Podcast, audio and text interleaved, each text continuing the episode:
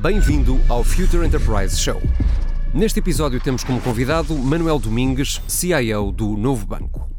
Esta conversa será conduzida por Fernando Bação, professor catedrático na Nova Information Management School da Universidade Nova de Lisboa, e Gabriel Coimbra, Group Vice President and Country Manager da IDC.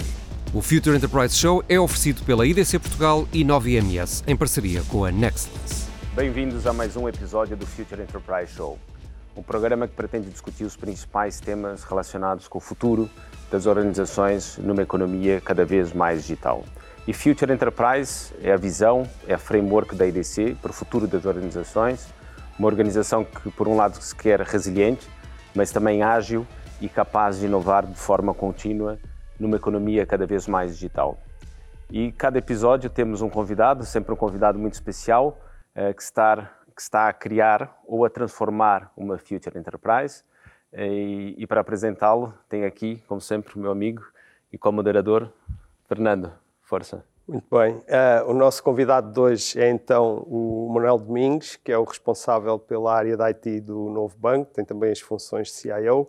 Manuel, bem-vindo. Muito obrigado. obrigado. por aceitares este convite para estar aqui connosco hoje. Uh, nós temos algumas perguntas que fazemos a todos os nossos convidados e a primeira fazemos a todos e, e, e tem que ver com uh, quais é que tu achas que são as qualidades mais marcantes na tua personalidade que, digamos, de alguma forma contribuíram para o sucesso profissional que tens tido. Uh, quais são, assim, aquelas que te parecem mais relevantes? Há uma característica que eu, o Gabriel já me conhece, que é dizer sou transmontano. Isso não, não sendo nenhuma característica propriamente dita, é, não deixa de ser um aspecto importante e que está associado muito a esta visão de resiliência, de perseverança. Um, basta recordar o seguinte, quer dizer, eu nasci numa aldeia entre os montes, tive que lutar para ser capaz de chegar a Lisboa, ter notas para vir para a faculdade. Os meus pais viveram na Alemanha e, portanto, acabei por ter pouco contacto com eles. E isso dá uma, uma resiliência e uma vontade de nunca desistir, que eu acho que é um dos aspectos fundamentais que me tem ajudado bastante e que tenho transmitido também aos meus filhos, que é nós em cada momento não, não, somos, não podemos pensar que vai aparecer tudo fácil, que vai tudo seguir conforme nós estamos à espera, que a vida é justa. Não pelo contrário, acho que temos de ser capazes de nos preparar para a mudança, uma visão constante de mudança por um lado e uma perseverança e uma resiliência que em cada momento nos leva a que cada desafio, mais do que ser um problema, é uma, motiva uma motivação para que sermos capazes de fazer diferente. E depois, um aspecto não menos importante, o orgulho. Eu acho que há, há aqui um aspecto, o orgulho de sermos capazes de gostar do que fazemos, defender aquilo que fazemos e sermos capazes também de que em cada momento, em cada empresa, em cada função que se representa, ter orgulho e prazer naquilo que se faz. Uhum. E depois defendê-lo. E defendê-lo perante nós próprios, perante o resto do mundo e, e não baixar os braços. Eu acho que essa é a parte que no final do dia eu gosto de referir, que é não desistir. Nunca se desiste. É uma boa Bem. fórmula, não é? É, eu, eu, não, sim, é sim, sem dúvida. Eu gostei, eu gostei muito uh, da descrição em geral, mas em particular de a vida não é justa, não é? A vida é como é. Nós hoje em dia temos muito aquela obsessão de que a vida deve ser justa, mas a vida umas vezes é justa, outras vezes é injusta e nós temos de nos adaptar e ser capazes de ultrapassar as iniquidades que possam aparecer sem, sem, sem olhar para trás. Não, é? não, e o tema da resiliência e da agilidade que, que mencionaste, no fundo, também está também incorporado naquilo que é a visão da EDC para o Future Enterprise.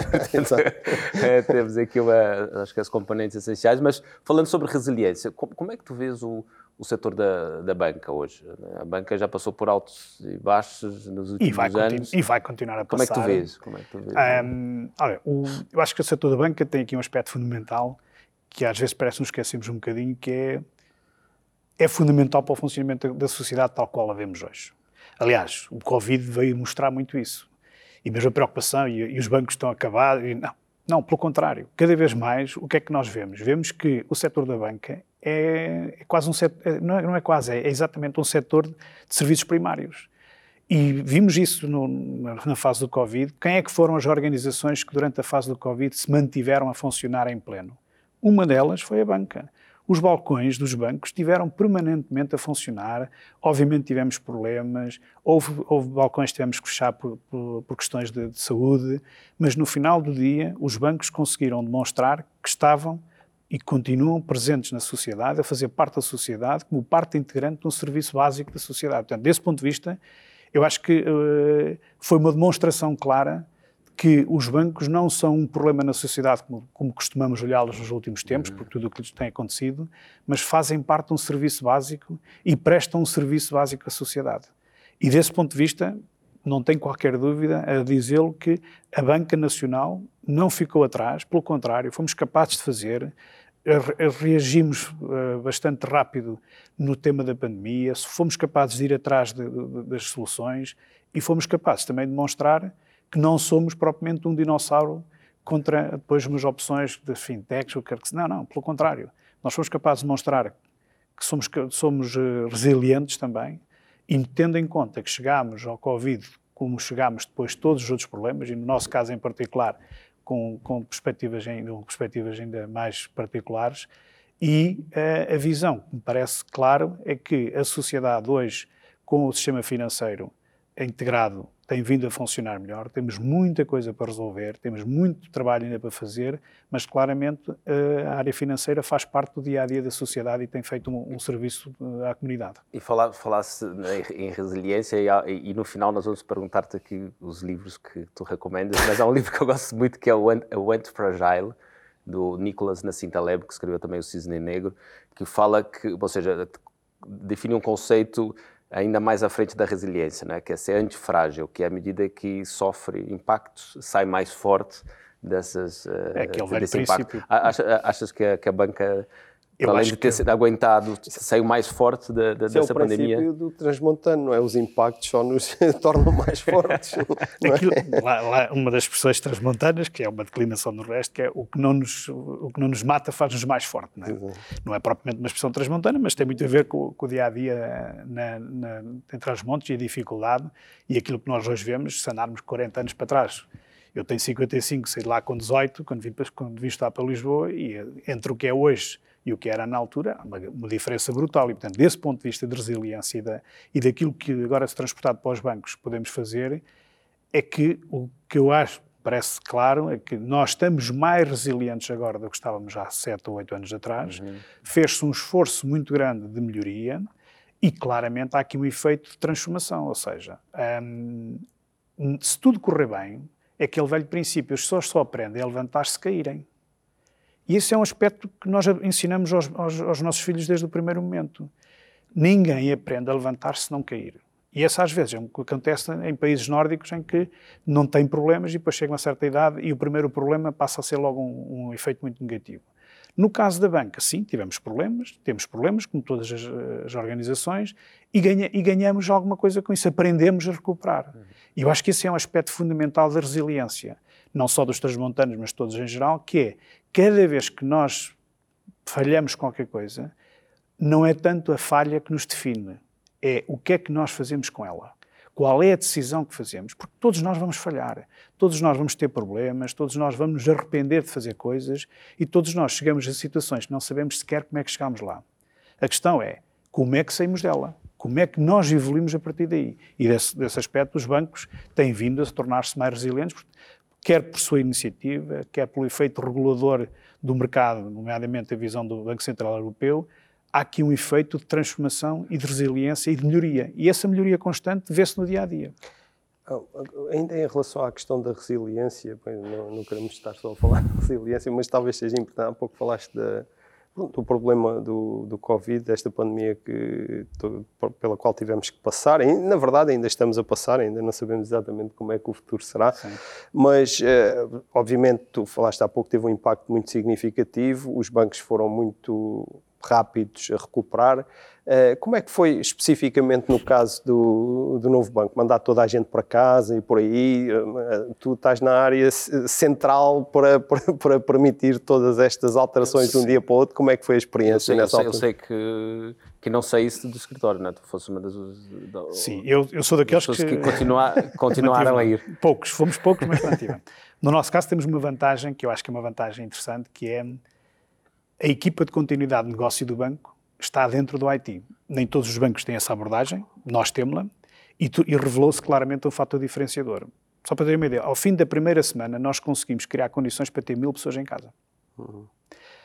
E porquê? Porque tínhamos processos de trabalho, tínhamos identificação quem eram os, quais eram os processos críticos, quais eram as pessoas que suportavam esses processos críticos, e na hora de identificar quem é que ia os meios que tínhamos que atribuir, portáteis, acessos, que seja, não, não começámos a discutir isso na altura. Não, seguimos um, um processo que tínhamos montado e, esse, isso foi um aspecto fundamental de diferenciação pela positiva. Porquê?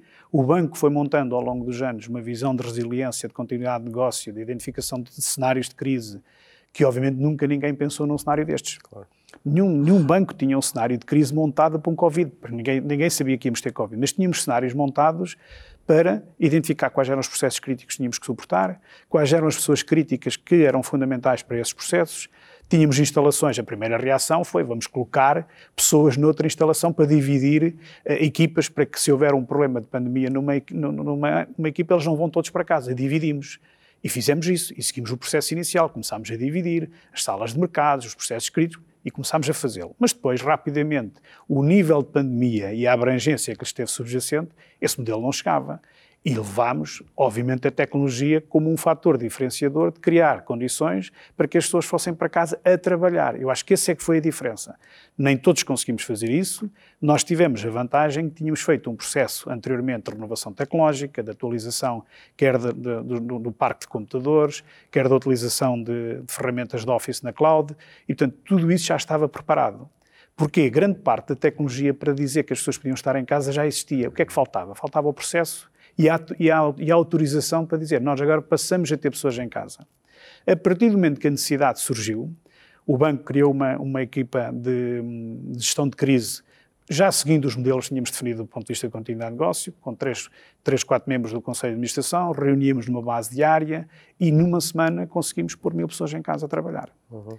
E quando digo trabalhar, é ter acesso aos sistemas, ter, ter capacidade de reação para, para, os clientes, suportar os clientes, e fomos caminhando nesse sentido, de modo que a dada altura já tínhamos mais de 50%, em alguns casos chegámos a ter departamentos que conseguiam estar totalmente uh, em casa, uh, mas depois criámos aqui uma dinâmica também que, nos, que fomos ajustando em função da necessidade.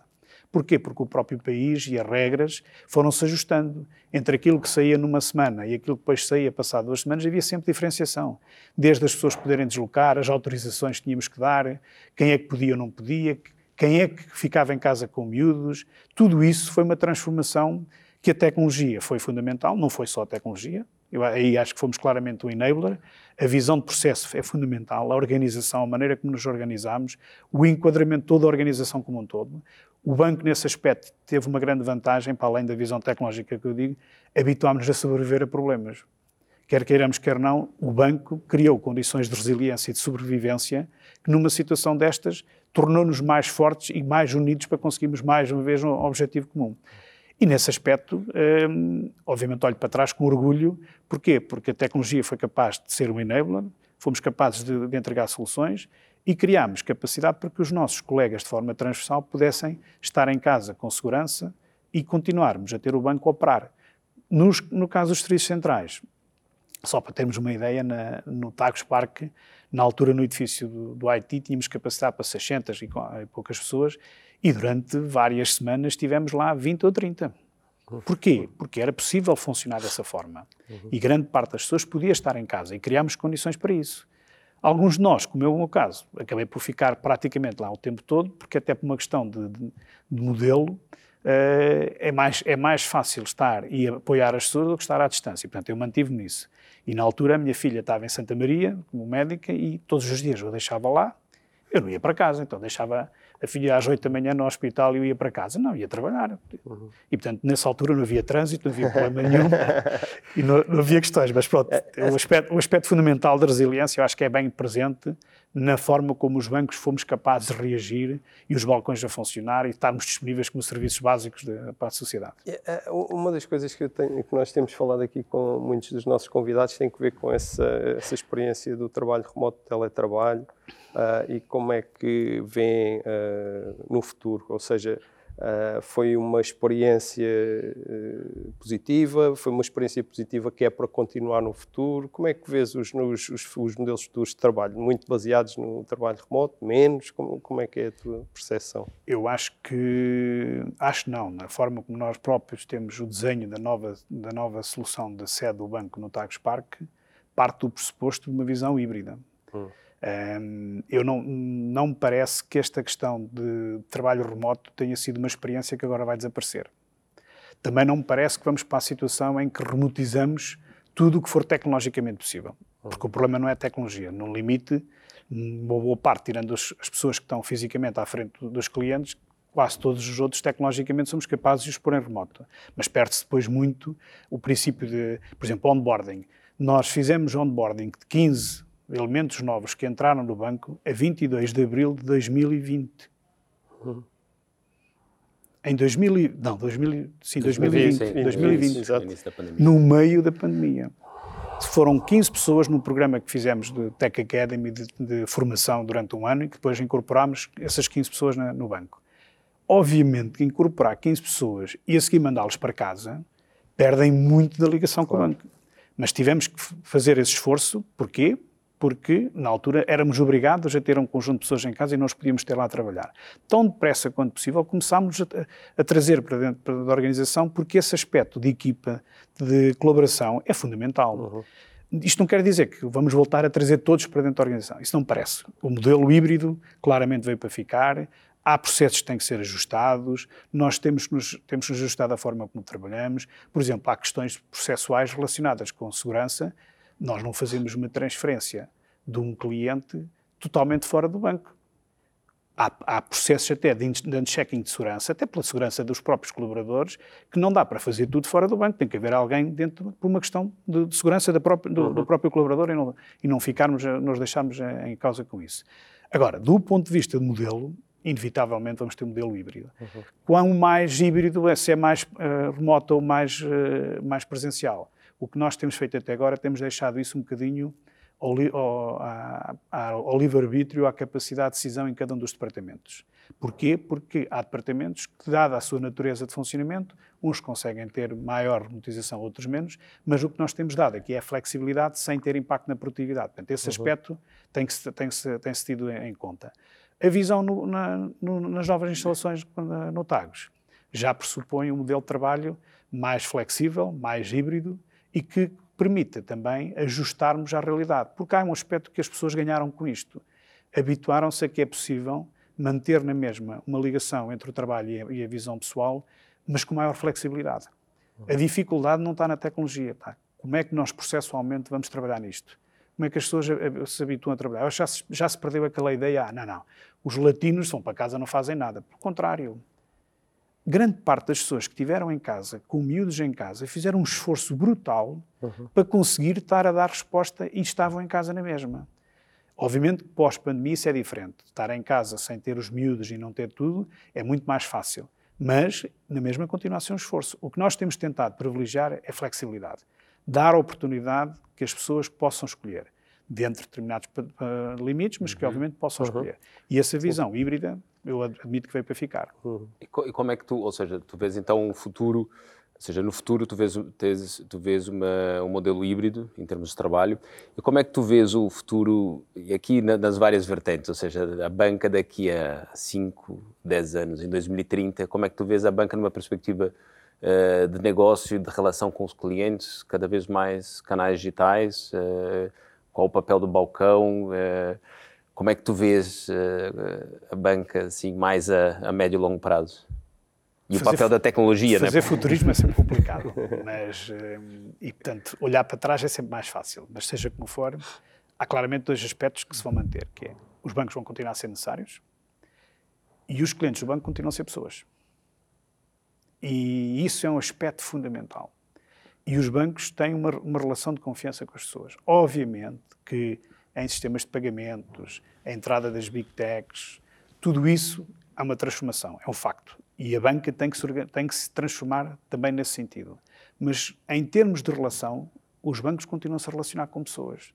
E, portanto, a visão complementar, quer de uma rede de balcões, quer dos canais digitais, quer da relação. Nós o que temos de ser capazes é de encontrar e cada vez mais adaptar a solução àquilo que o cliente precisa em cada momento.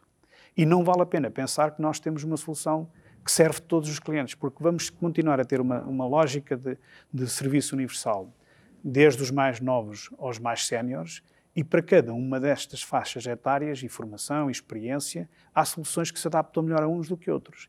E eu acho que esse aspecto do banco ser capaz de criar uma relação de confiança com cada um dos seus clientes na necessidade em que tem é fundamental.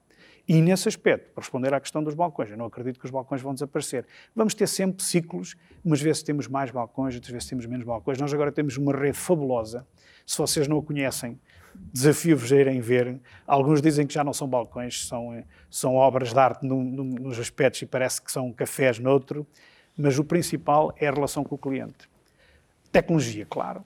Temos de ter, temos ter peças tecnológicas, garantir que na, na palma da mão temos um, um, dispositivo que dá acesso ao banco. O tema da segurança. É, é fundamental que nós cada vez mais continuemos a preocupar-nos com os temas de segurança, não tanto só do nosso lado. Nós somos atacados todos os dias. Mas o problema não somos nós, é os nossos clientes. Como é que os nossos clientes são atacados? Como é que nós podemos ajudar os clientes? E esse aspecto de confiança é fundamental. E, portanto, para responder à pergunta, daqui, os bancos que sobreviverem vão ter que ser bancos, certamente, com potencial de dimensão maior, mais pequena. Há de haver, há de haver mercado em que vamos ter bancos que continuam em nichos de mercado, bancos que vão continuar a ter uma visão transversal. A transformação de, da área de pagamentos e a automação e a, e a, e a interação com, com empresas, com big techs, o facto dos dispositivos móveis, os pagamentos fazerem parte do dispositivo, tudo isso vai se alterar. Mas vai continuar a haver necessidade de banco, vai continuar a haver e vamos ter que nos transformar. Um bocadinho aquilo que eu disse no princípio. Uma coisa é certa, ficar igual não fica. Eu acho que a única coisa que eu vou conseguir acertar, os bancos que estão daqui eh, 5, 10 anos é que vão ser diferentes dos Vai dois. ser diferente, exato. Eu acho que essa é a parte que nenhum de nós falha. Exato, mas... Como é que vão ser, nenhum de nós vai conseguir acertar. Agora, uma coisa é certa, do outro lado vão continuar a haver pessoas. Esses é que são os nossos clientes. E essas pessoas vão ter que ter um rosto humano do nosso lado e confiança e saberem que podem confiar naquilo que estamos a entregar e adaptar-nos. Manuel, tu há pouco já introduziste aí uma parte que nós gostávamos de falar um bocadinho, que tem que ver com uh, que a gente pode chamar o unbundling do negócio bancário e que tem aqui duas, eh, digamos, dois conjuntos de concorrentes muito importantes. Uns são as, as, grandes eh, big techs, aquelas grandes empresas, de uma forma ou de outra, estão com um olho em muitos dos negócios tradicionais e têm uma escala uh, enorme. E por outro lado, há estas fintechs que aparecem todos os dias que normalmente são muito especializadas em uh, áreas muito específicas do negócio, mas de uma forma ou de outra vão fazendo alguma moça, na, digamos assim, no, no, no negócio bancário em geral, como, tal como é concebido pelos incumbentes. Como é que tens visto este, este digamos, eu não vou chamar ataque, mas esta, estas novas formas de interação e, e também já agora como é que o novo banco olha para digamos, a interação com estas fintechs, com estas, com, digamos, as startups, eh, qual é que é a vossa visão e política em relação Começando a Começando pelo final, parceria. É impossível pensar que fazemos tudo sozinhos. Uhum. Isso não existe. E esta visão de parceria ou de cooperação, em que simultaneamente somos concorrentes e somos parceiros, acho que é uma, uma visão de trabalho híbrido, veio para ficar. E, portanto, desse ponto de vista, temos que cooperar. Não é possível nenhuma organização consegue entregar tudo aquilo que o cliente precisa. E a complementaridade e a capacidade de trabalharmos em conjunto é fundamental. Portanto, desse ponto de vista, os bancos, e no, no banco em particular, temos tentado caminhar nesse sentido. Colaborar com as fintechs, colaborar com, a, com as empresas na área de, de imobiliário, colaborar com parceiros no, em, em cada uma das áreas onde o banco está a atuar, e esse é o segredo nós temos que ser capazes de atingir um, uma, uma solução em que, para o cliente, o que interessa é o que é que nós estamos a conseguir entregar. Para isso, provavelmente são 20 empresas que têm que colaborar em conjunto. E no final do dia, isso é o que vai contar. Se cada um de nós pensar que vai ter uma solução totalmente vertical, que vai fazer tudo sozinho, não é possível. Aliás, viu-se, com o tema do Covid, a Europa nem máscaras era capaz de fazer. Uhum. Não tínhamos solução para fazer tudo vertical e não temos. O mundo, apesar de toda esta visão de, de globalidade poder ser alterada, uma coisa é certa, nós não conseguimos fazer tudo sozinhos. E, portanto, nesse aspecto, o segredo é parceria. E na parceria não há, não há um que ganha e um que perde, tem que ganhar os dois. Uhum. E esse é o, é o, efeito da parceria. E nós temos de ser capazes de ganhar em conjunto. Realmente, a diferença entre um banco e uma fintech é muito, é muito pequena. O que é que é um banco? É uma, uma, empresa financeira que usa tecnologia. O que é que é uma fintech? São mais novos do que nós, estão no mercado há menos tempo. Tem menos regulação, normalmente, não é? É relativo, é relativo, porque se, há, se estão a trabalhar na área financeira, vão ter que ter regulação como nós. A diferença é que, em alguns casos, tem uma, uma prestação de serviços mais limitada uhum. e tem uma regulação limitada àquela componente. Uhum. E porquê é que alguns não crescem para se tornarem um banco universal? Exatamente, Para também pelo esse- efeito da regulação e impacto que tem que ter para poderem ser um banco com, com todos, com todos os benefícios e, e desvantagens que lhe vêm daí. Mas, realisticamente, uma fintech e um banco continuam a ter um objetivo fundamental: tem um cliente para servir. E usam tecnologia para o fazer. Mas são, são empresas financeiras, não são tech fins. O, o- o objetivo fi- final é o que é que essa instituição está a oferecer ao cliente. Está a oferecer serviços financeiros, umas vezes mais encapsulados, outras vezes menos encapsulados, mas continuam a ser serviços financeiros que usamos tecnologia para o efeito. A grande diferença é a idade que têm. Há quanto tempo é que estão no mercado? Começaram num greenfield, lançaram processos novos, são nativos digitais. Os bancos, se olharmos comparação entre um jogo, cada vez que alguém olha para um banco, o que é que é um banco hoje? É tecnologia, mas não é só tecnologia, continua a vender serviços financeiros, vende risco, assume risco, tem relações de confiança com clientes. E o que é que é uma, uma fintech? Continua a vender serviços financeiros, usa tecnologia. Onde é que entram as big techs no meio disto tudo? Grande parte das big techs, enquanto sentirem que ganham, têm maior eh, revenue stream a venderem soluções tecnológicas aos bancos, não se vão transformar em bancos. Porque nesse caso vão ter que ter uma solução diferente. Agora, isso não quer dizer que não haja mercado para que a área de pagamentos ou outra se altere. É inevitável. A desintermediação financeira está a acontecer cada vez mais. Seja na, na parte de crédito pessoal, na componente de habitação, os bancos não podem fazer tudo. Isso, isso eu acho que esse é um, é um aspecto que veio para ficar. Manuel, falasse aqui há pouco sobre, enfim, eh, sobre as fintechs e a banca, portanto, ambos são, são empresas focadas eh, no mercado financeiro, ou seja, estão no negócio, eh, serviços financeiros utilizando tecnologia, não é? Eh, a grande diferença, para além da, da idade, é olhando para a capacidade de inovação, hoje as fintechs têm mais capacidade de inovação do que, um, do que, do que a banca tradicional. Não acredito. E é- ou, ou não? Ou achas- Eu não acredito. Eu acho que nós temos uma grande capacidade de inovação. A diferença é que nós temos um, um backlog maior, e, é temos, e temos também um- uma visão que é quando se começa em Greenfield é mais fácil andar mais rápido, Certo. mas passado algum tempo todos nós estamos legacy. E o legacy não é um, não é uma, aspe- não é um aspecto particular de, de um banco tradicional. Uma fintech, ao fim de algum tempo, tem legacy como um banco. Mais uma vez, voltamos àquilo que eu disse há pouco. Não é de onde é que nós chegamos, onde é, que nós, é como é que decidimos fazer daí para a frente. E nesse aspecto, os bancos têm capacidade de inovação. E, há- mais uma vez, volto a usar o exemplo do Covid. No Covid, foi uma, da- uma das eh, situações em que os bancos foram capazes de demonstrar capacidade de inovação e, inclusive, demonstraram perante os clientes, estavam próximos deles, coisa que algumas das fintechs não tinham estrutura, porque não tinham processos montados, não estavam preparados para responder a uma situação como a do Covid. Não, e Por nós, exemplo, os, bal- os balcões, só para pegar num exemplo, ah, os balcões podem desaparecer que agora os clientes só interagem digitalmente com os, bancos. Isso não é verdade. Isso não existe. E, portanto, quem não tinha uma estrutura, de, uma rede comercial como, como os bancos têm, não foram capazes sequer de ajudar os clientes.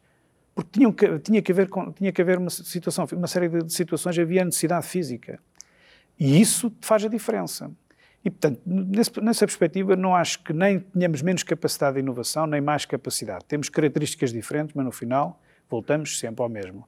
Um cliente para servir e para te satisfazer do ponto de vista da necessidade financeira. mas, mas olhando, mas, mas olhando aquilo que foi a evolução nos- nesses últimos, se calhar, 10 anos ou nos últimos 5, com o tema da transformação digital que veio muito pela pressão de novos players a entrarem no mercado, porque a tecnologia, como a cloud, mobile, etc., estavam mais disponíveis e, portanto, isso facilitou a criação de novas empresas que foram lançando novas soluções e obrigou aos, aos incumbentes, às empresas que, que dominam o mercado, a, a fazerem também E a sua continuar. aceleração. E vai continuar. E, e a minha pergunta era, a minha pergunta é, é, como é que vocês estão a fazer essa essa transformação, essa aceleração da transformação? Ou seja, tu referiste um bocado aquilo que que foi possível eh, e aquilo que foi feito com o Covid e toda a, a resiliência e toda a inovação, eh, mas a verdade é que nesses últimos 5, 6 anos o que nós temos visto é que as empresas, eh, como o Novo Banco e outros eh, grandes bancos e grandes organizações, têm repensado a sua estrutura organizacional para poder acelerar ainda mais esse- essa, essa transformação, essa inovação.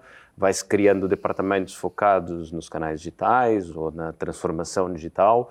E à medida que isso, que esses departamentos vão se desenvolvendo, a organização vai tendo cada vez mais um DNA mais digital e vai, no fundo, sendo capaz de desenvolver o digital by design em todas as, as componentes. Uh, mas isso é um longo processo, não é? é um longo processo que nós temos visto em todas as grandes organizações mundiais. Como é que vocês estão a fazer esse processo? Ou seja, como é que vocês se reorganizaram? Como é que o IT interage com o negócio ou com a área de transformação digital? Queres dar-nos aqui uma visão de claro. como é que vocês estão a fazer esse caminho? Eu diria que isto não, não é uma coisa que começou ontem. Ou seja, aliás, hoje chamamos de canais digitais, há uns anos atrás chamávamos de canais diretos. Uhum. A diferença é o que é que estamos a fazer para que a tecnologia, mais do que ser o front-end para o cliente, apareça quase como invisível. E nesse aspecto, a transformação não é só tecnológica, há uma, uma, uma forte transformação de processo. Nós começámos ainda no tempo do Banco Espírito Santo uma coisa que chamávamos back-office zero uhum. que era retirar dos balcões toda a carga administrativa podia ser transportada para um departamento central, neste caso as operações, para quê? Para que os balcões estivessem livres de toda a papelada e tivessem capacidade de interação e tempo comercial. Nessa altura, com a tecnologia que havia, com os processos workflow, automação, fomos transformando mais do que da tecnologia do ponto de vista de processo de trabalho. E essa transformação vem, tem vindo cada vez mais a caminhar numa lógica de automação, de redução do, do, da utilização de papel, da forma de interação automática, de, de, repensar e de reengenharia dos processos, porque senão só pusemos tecnologia, vamos continuar a gastar dinheiro, mas não vamos tirar capacidade. E, portanto, a transformação digital não é uma coisa que, que parece ao banco agora como, como uma, uma nova panaceia de resolução dos problemas. Não, uhum. é uma evolução natural e um esforço de transformação que não é muito no front-end. Muitas das vezes olha-se para, para, a transformação digital como o front-end que o, que o banco oferece aos seus clientes, as apps, o, o acesso à informação. Isso é parte da transformação. Grande parte da transformação está por trás, está nos processos internos, na forma como fazemos diferente. Nós não vamos conseguir vender crédito mais rápido, sermos capazes de reagir mais depressa só porque temos uma app bonita.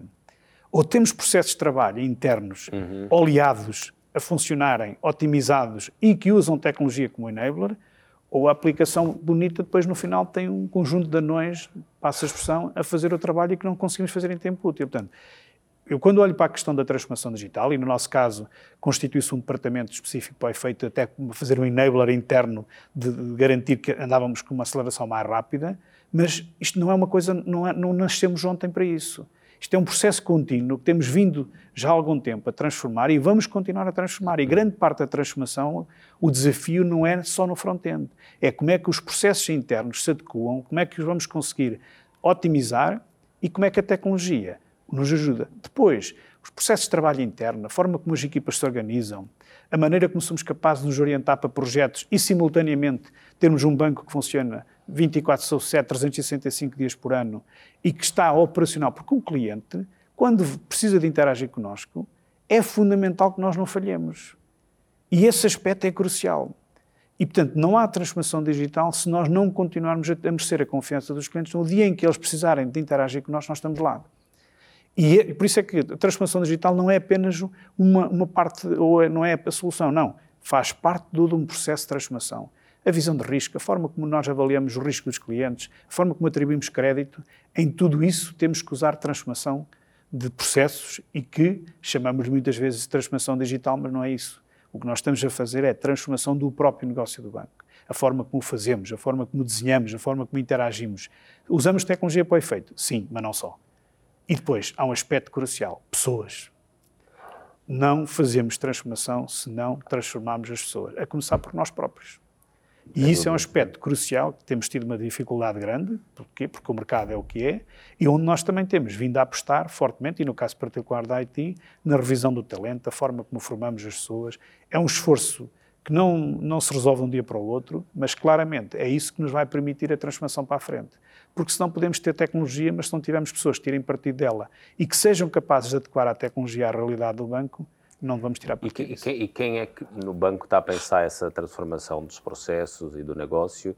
É só o departamento de transformação digital? Percebi que há um departamento de transformação Sim. digital que depois interage com o IT uhum. e depois o IT, para além de suportar essas novas iniciativas de transformação digital, também depois suporta todas as outras áreas de negócio. Sim. Uh, e, portanto, quem é o responsável por essa transformação? É, é, mais o IT? É a transformação digital? São as áreas de negócio? Eu diria que, no final, somos todos, a começar pelo próprio Conselho de Administração, que tem tido uhum. um papel fundamental e a transformação que, que tem vindo a fazer e, é, e aquilo que, é o, que aparece como o nosso plano estratégico de fazer futuro e a, e a transformação e o reshaping do banco como um todo, toda essa visão está a, a, a, interação entre o, entre o, próprio Conselho de Administração e, to, e, toda a estrutura do banco. Portanto, dizer que a transformação é só de um departamento ou outro, isso não existe. Cada um de nós tem um papel fundamental. Por exemplo, o caso do IT. Aprovámos recentemente uma revisão do nosso plano estratégico para os próximos três anos, em que grande parte dessa transformação tem duas componentes. Uma da própria IT para o resto do banco, em que medida é que nós somos enabler para o resto do banco, em que medida é que interagimos com as equipas de organização, de operações, de marketing, de, de, de, do modelo do banco digital, a, a visão de, de, ligação às empresas, e aí é o IT como enabler e transformação para garantir que temos uma, uma base tecnológica mais plataformizável, mais eficiente, menos dependente de, de tecnologias que depois não, não, dominamos, e depois toda a transformação de dentro do próprio IT. Processos, organização, talento, a forma como nos organizamos, o modelo de governo. E da mesma forma que nós estamos a fazer isto no IT, temos um plano estratégico que foi aprovado em, em todos os fóruns do Banco, Conselho de Administração Executivo, uhum. GSB, comunicado ao, ao Banco Central Europeu, comprometemos com planos efetivos, isso, o banco não é só isso. Temos a transformação digital com planos, temos a componente de marketing estratégico, a visão do que é que nós queremos ser, como é que queremos transformar o cliente, como é que nós nos aproximamos do cliente, o próprio banco, do ponto de vista ético, qual é a estrutura, o que é que caracteriza a cultura do banco, tudo isso está em transformação.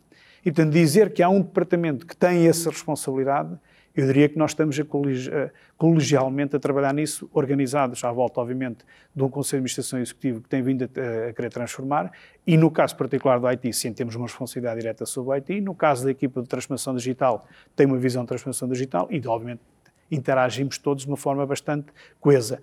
Estamos tão coesos e tão eficientes quanto gostaríamos? Não. Temos muito trabalho para fazer, claro que sim. Temos um objetivo de caminhar em conjunto e atingir e melhorar o que temos hoje. Bem, um, Bom, ainda, ainda é, eu já sei que fazer previsões é difícil, em particular para o futuro, é? mas, uh, mas há aqui uma pergunta um pouco especulativa que eu acho que é interessante e que tem que ver com a tecnologia. Portanto, temos estado aqui a discutir, por um lado, a urgência da tecnologia, por outro lado, a aceleração da adoção.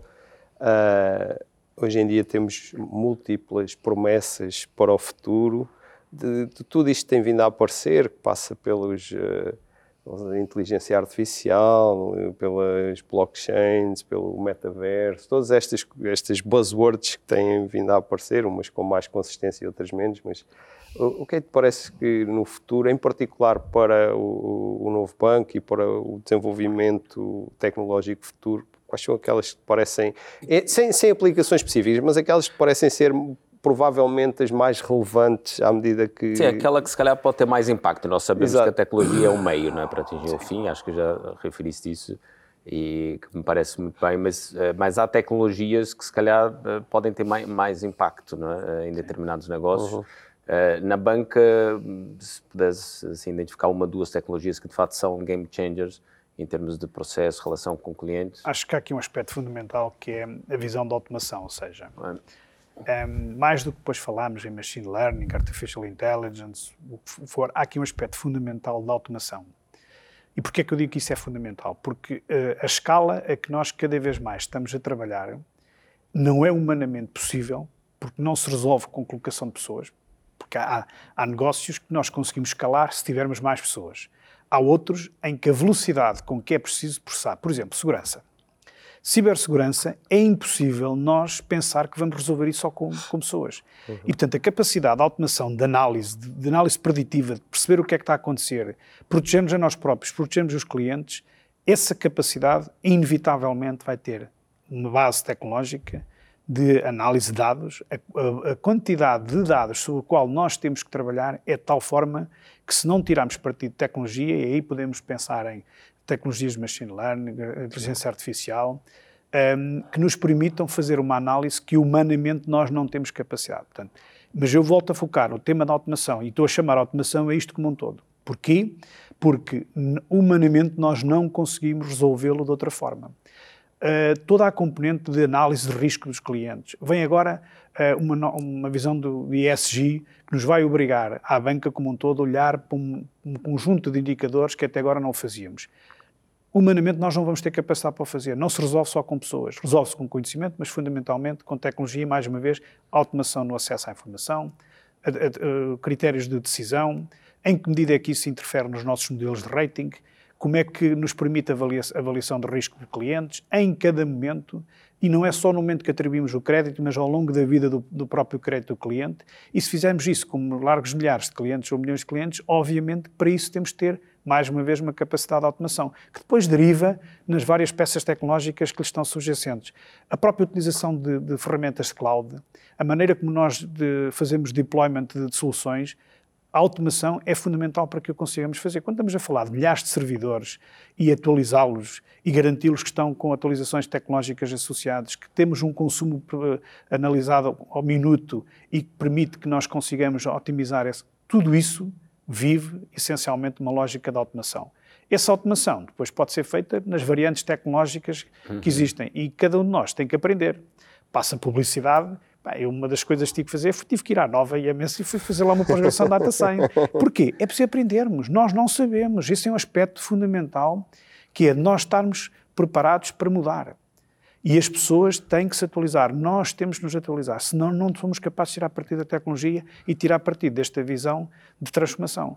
Por isso é que, para mim, a palavra automação é mais importante do que falarmos de inteligência artificial ou dos seja, big data. envolve várias tecnologias. É porque envolve sim. toda uma transformação que, no final, a questão da tecnologia quase que parece uh, que é um commodity que ninguém a vê e que está uhum. uh, invisível à, à, utilização. Mas se esta automação não estiver montada, que nos permite, há pouco falámos na, na questão do, do, um, da renovação automática do cartão de cidadão. Não é nada tecnologia, é só processo. Uhum. Mas, a, mas a tecnologia tem que estar lá pronta para poder ser utilizada. Sem dúvidas, não, sem dúvida. E falasse, falasse bem, estamos aqui a chegar ao final. Uh, e falasse de que, enfim, nesse novo, nesse, nesse novo contexto que vivemos de aceleração, é preciso automatizar, é porque humanamente não é possível respondermos a tudo mas também falasse muitas vezes que, eh, se calhar, para fazer essa transformação, o mais importante é termos as pessoas corretas, o talento correto. Portanto, aqui, no fundo, parece uma, enfim, um contrassenso, ou seja, os humanos não vão ser capazes, mas nós precisamos de talento para fazer essa transformação.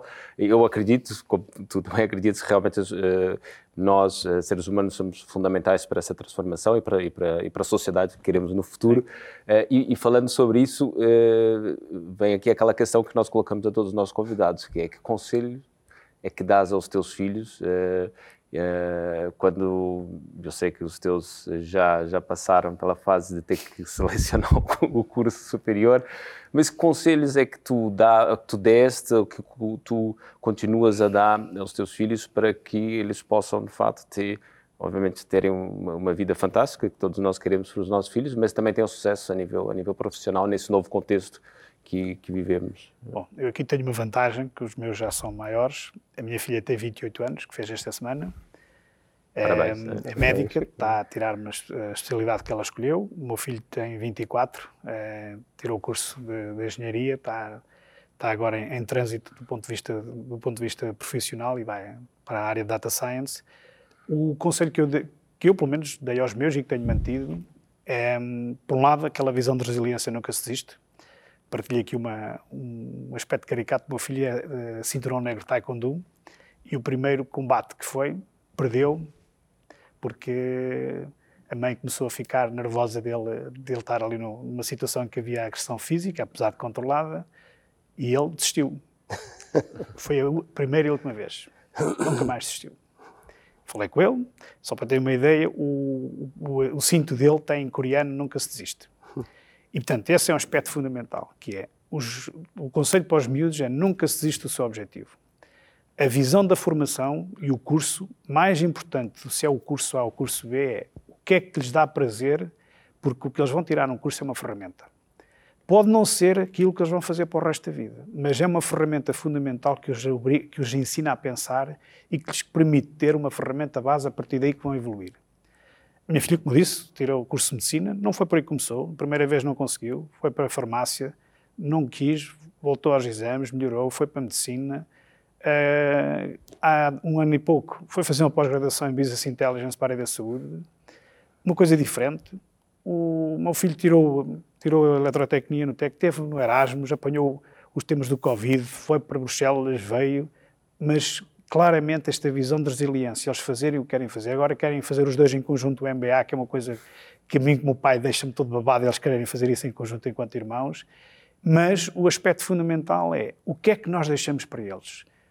Ajudá-los como pessoa, que tenham uma coluna vertebral e princípios que sejam capazes de defender, e depois que sejam felizes.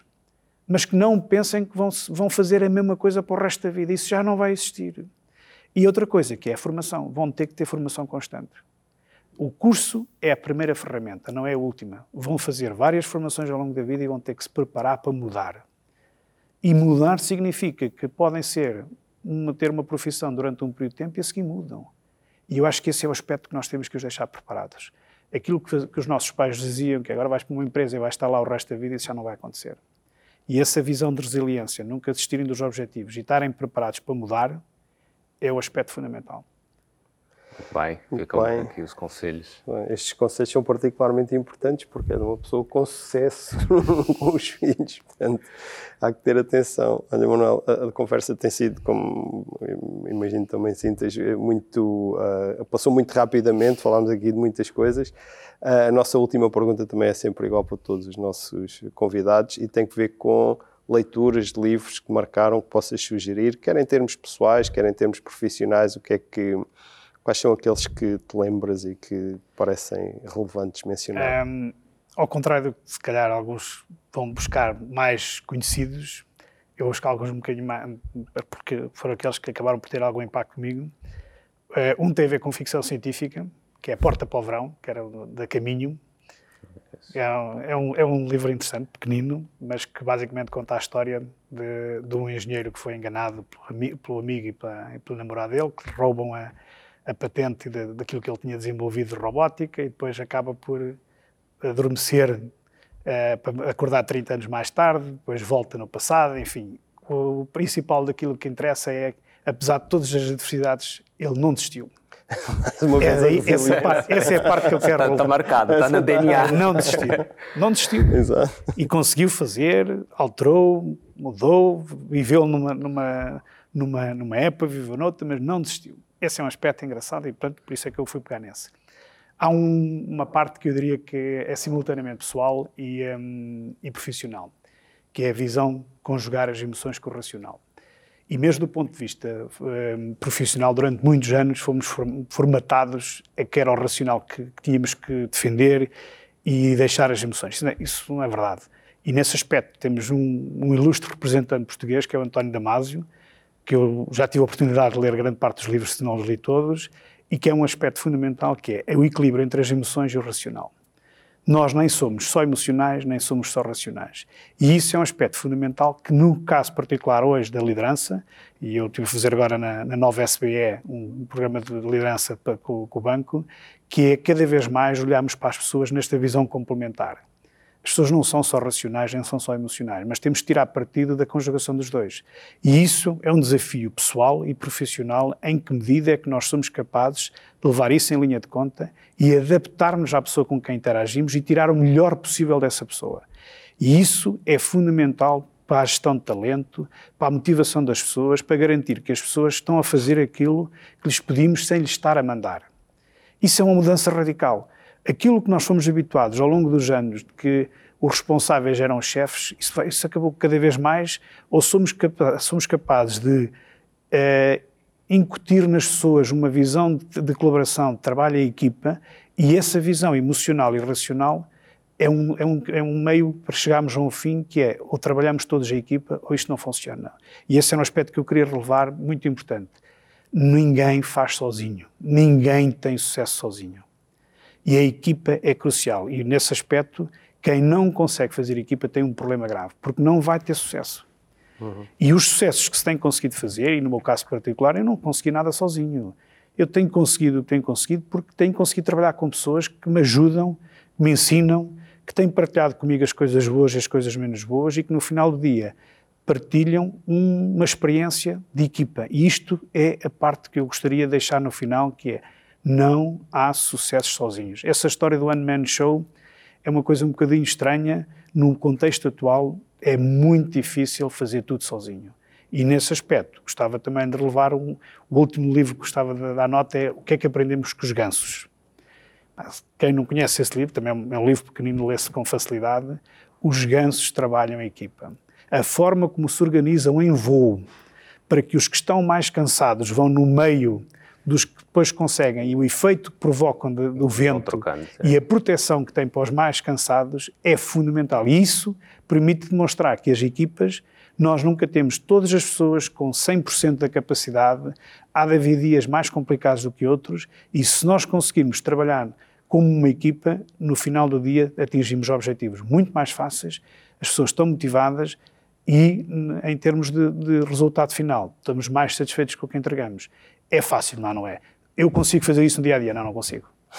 Há muito para fazer, mas. sempre a aprender, não é? Mas é para aprender. Portanto, essa parte dos gansos nós aprendemos muito com, essa, com essa perspectiva. Mas pronto, é uma visão pessoal Claro, muito obrigado, muito obrigado. Não, obrigado, uh, Manuel, foi fantástico, enfim, conseguimos aqui falar de vários temas, obviamente falamos muito da tecnologia, mas falamos sobretudo daquilo que é o nosso papel, não é? E, aquilo que é, no fundo, o, os princípios e, e, e, a forma como nós devemos encarar a vida e achei fantástico o, ter-se referido à resiliência e depois também à capacidade de, capacidade de adaptação, a agilidade para, para mudarmos ao longo do tempo, que é algo que está muito alinhado também com a visão do Future Enterprise, eh, que é de facto as organizações serem capazes de serem resilientes e também eh, inovarem e se adaptarem ao, ao novo contexto. E fosse falando um pouco sobre essa essa capacidade de adaptação uh, da banca, enfim, que tem vindo a fazer a sua transformação não uh, há cinco anos atrás, não desde há cinco anos, mas se calhar desde sempre, que foi se transformando. É. E a tecnologia hoje acaba por ser um enabler para aquilo que é a tua visão da, da banca como um, digamos assim, um setor transversal à sociedade para servir o cliente, para garantir, no fundo, que as pessoas possam, enfim, consumir, conviver, uh, se entreterem e, portanto, viverem uh, em, em, sociedade. Acho que também, e gostei muito da, da, da parte, da parte final, os conselhos uh, para, os nossos, para os nossos filhos, que é, que é, que é sempre muito, muito importante. Portanto, eles também, eles também aprenderem a, a, aprender a se levantar. E acho que foi isso, referi-se na resiliência, de nunca desistirem e, e, que um curso acaba por ser também uma, uma, uma, uma, uma ferramenta e algo que vai, vai ajudá-los a, a, aprender mais no futuro e se adaptarem. E ficar aqui também, acho que boas sugestões de leitura. Acho que o tema da, da neurociência está obviamente no, hoje eh, no topo da agenda eh, por questões de gestão de equipas, por questões de marketing, de vendas, mas realmente temos um António Damasio que no fundo é é, tive o privilégio, tive o privilégio de o ouvir falar e, numa, numa e, conferência portanto, do... Fico aqui as sugestões e depois no final do dia também nós todos somos animais e temos muito a aprender com a natureza e portanto fica aqui a sugestão de, de olharmos uh, para, para os gansos, como fazem os gansos e, e, trabalharmos em equipa e acho que isso tem-se visto, é. tem -se visto muito não só a nível empresarial, mas enfim, quem segue o ciclismo, Fórmula 1 é. e outros desportos como o futebol que estamos agora, é, agora estamos em período, sabemos que são as equipas que fazem uh, as grandes vitórias e portanto acho que foi uma conversa fantástica. Havemos de, de regressar, se calhar daqui a um ano, e voltarmos a, a falar, uh, mas foi ótima a conversa. Sem dúvida, a, a, conversa foi ótima e o Gabriel cada vez faz melhores resumos das nossas conversas, porque ele agora aqui neste resumo são, apanhou tudo aquilo que fez um highlight muito, parece Quando muito as conversas são boas é, claro. é, mais fácil fazer o resumo e, portanto, acho que fluiu muito bem. Sim. Eu, da minha parte, a única coisa que queria era agradecer-te por esta, por esta disponibilidade, por esta excelente conversa que aqui tivemos e, como disse o Gabriel, eh, vamos ver se marcamos uma daqui a um Sim. ano, uma nova conversa para continuarmos aqui alguns pontos que me parecem Eu é que agradeço. Deixo só, relembro uma coisa que todos nós sabemos, que já vem de Charles Darwin, que é não são os mais fortes que subsistem, são os que se adaptam.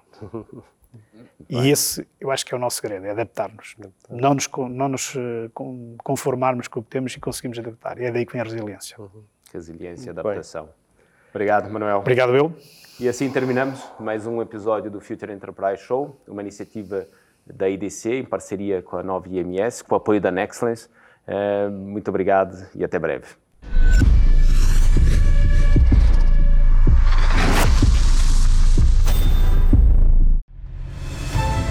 Nexcellence by Glint. Uma parceria para criar o futuro digital, com respostas baseadas em experiência, com dimensão e ambição, com uma visão global e talento nas competências mais inovadoras. Nexcellence, powered by Glint. Knowledge to empower.